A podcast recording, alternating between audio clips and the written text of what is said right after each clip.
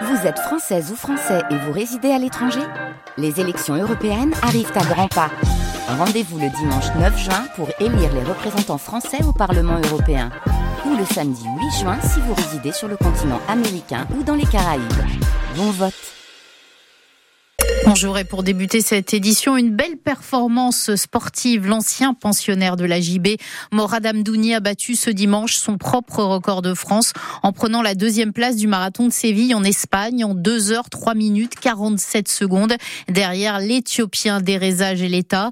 Aujourd'hui âgé de 35 ans, le Porto Vecchia a explosé son ancienne marque qui était de 2 heures 5 minutes et 22 secondes en 2022.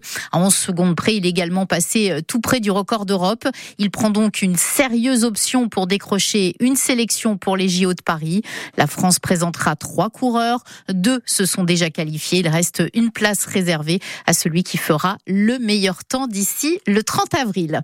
On reste dans le sport. Le public espérait l'exploit hier au Palatino Ajaccio de la part du GFC à voler à l'occasion de la 19e journée de Ligue B. Mais face à Cannes, le leader, les Ajacciens n'ont pas réussi à décrocher la victoire. Résultat, une défaite 0 à 3-7. Les gaziers n'ont pas été en mesure de dominer les Canois qui ont montré leur supériorité hier soir.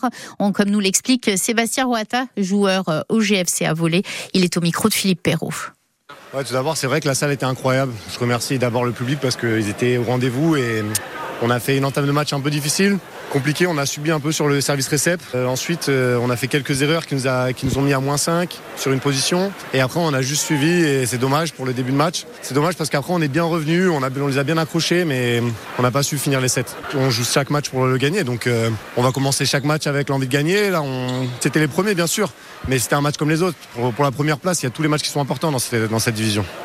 Des regrets parce que vous avez bien réagi au troisième set Bien sûr, quand on perd, on a toujours des regrets. Mais on perd à deux points, quelques erreurs qui auraient pu faire qu'on fasse le, plus un moins un qui nous aurait permis d'inverser. Mais oui, bien sûr, bien sûr, des regrets. On a perdu, euh, on, voulait gagner comme, comme tous les matchs, donc bien sûr.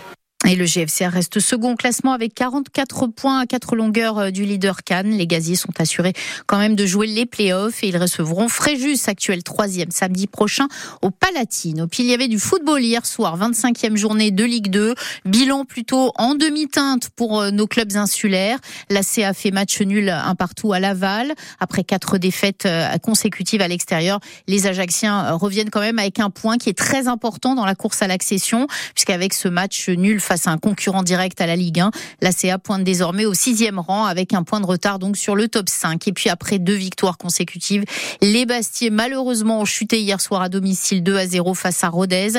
Première défaite du duo euh, Moretti-Lasland au terme d'un match compliqué pour euh, Bastia. Un Sporting qui ne possède plus que deux points d'avance sur la zone de relégation. Il est actuellement 16e au classement. Une dispute qui a mal tourné. C'est ce qu'a indiqué hier le fils de Marie-Antoine Antoinette Arrigue, retrouvée morte jeudi matin dans sa maison isolée à Antisante. Ange Arrigue a reconnu les faits. Il a été mis en examen, placé en détention provisoire. Durant sa garde à vue, il a livré quelques explications aux enquêteurs sur ce qui s'apparente, Christophe Giudicelli, à un drap familial. Devant les enquêteurs, le fils de la victime a reconnu avoir mortellement mais involontairement blessé sa mère à l'aide d'un coup de couteau. C'est ce qu'a indiqué hier Jean-Philippe Navarre, le procureur de la République de Bastia. Pour l'instant, le mobile reste à éclaircir, mais la piste du drame familial envisagée dans un premier temps semble se concrétiser. Le parquet de Bastia indique que les premières investigations ont permis d'établir que les faits étaient la conséquence d'un dramatique différent familial et que le coup de couteau porté à Marie-Antoinette Arrigui, âgée de 86 ans, dans sa maison sur la commune d'Antisante, aurait été donné au moment d'une dispute. Quel est le motif de celle-ci? La poursuite des investigations devrait permettre de préciser les circonstances et le contexte. Une information judiciaire a été ouverte pour meurtre sur ascendant. La justice ne retient donc pas la préméditation. Toute la lumière sur cette affaire qui a ému toute une micro-région reste à faire.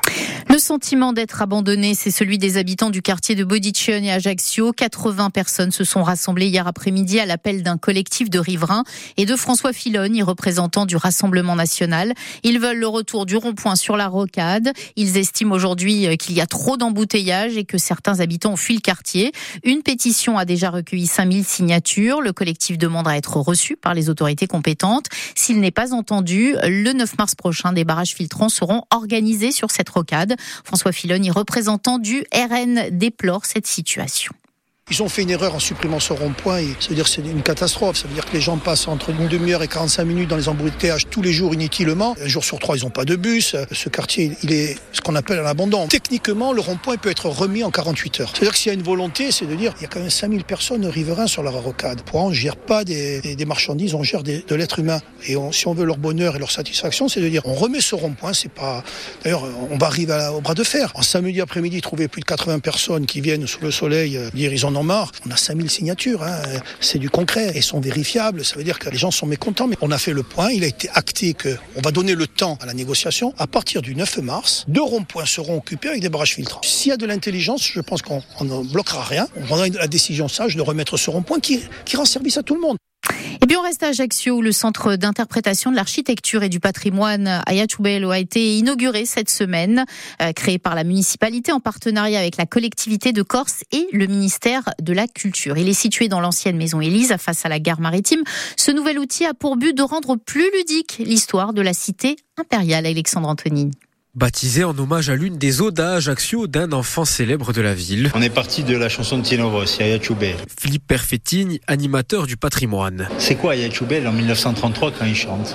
Ce que Joseph Bonaparte avait écrit dans ses mémoires. Un des plus beaux golfs du monde. La mer, la terre, et entre les deux, y a une ville. Ce nouveau lieu patrimonial retrace les points historiques à travers un film et des frises chronologiques. Véritable clé de compréhension des moments parfois oubliés, du paléo-chrétien en passant par les Bonaparte jusqu'à nos jours. Un peu d'éléments naturels, un peu de Madonouche, un peu de Napoléon, la reconstitution de l'ensemble paléo-chrétien de Saint-Jean. Le but est aussi d'ouvrir les portes de la culture aux plus jeunes. Marie-Laure Mattei Moscone, directrice des patrimoines à la ville d'Ajaccio. Il est gratuit pour tous, pour que les Ajacciens puissent venir le visiter les mercredis, samedis, dimanches avec les enfants. C'est indispensable d'emmener les enfants dans cet espace. Il, est dédié, il leur est dédié. Vitrine sur le patrimoine matériel ainsi qu'immatériel ajaxien. Cet outil est une concrétisation pour Simone Guérini, adjointe au maire à la culture. C'est un projet que nous portons depuis que nous sommes arrivés. Hein. Pour moi, c'est vraiment la concrétisation d'un travail de, de longue haleine. La municipalité continue de tracer son sillon patrimonial. Prochainement sera inauguré le baptistère Saint-Jean. Voilà, c'est la fin de ce journal. L'actualité, c'est quand vous voulez sur Bleu RCFM. Dans quelques instants, restez à, à l'écoute d'RCFM. Bon appétit avec le cabaret.